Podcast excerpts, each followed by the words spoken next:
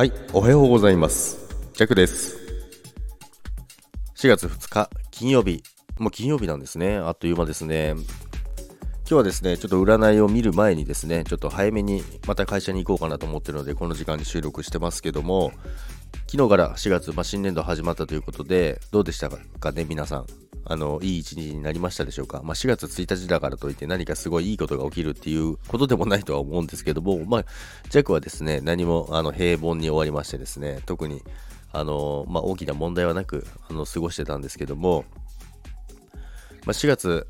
もう始まるんですけども、あっという間に多分また今年だってもうあの2021年3ヶ月終わったんですもんね。で、これでもう4ヶ月目に突入するということで、もう3分の1が終わる、始まるんですよね。あ、3分の1近くが終わるということですもんね。なので、あの、どんどんあれですね、今年やると決めたことをですね、あの、進めていこうかなと思いますけども、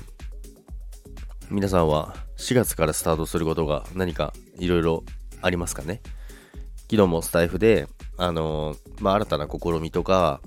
まあ、番組を変えてみたりとか、サムネを変えてみたりとか、アイコンを変更してみたりとか、いろいろ、あの、やっている、やっていきますっていう方が結構見られましたので、やっぱり4月っていうのは新たなスタートを切るのに、あの、区切りとしてはいいのかなと思いますけども、ということで、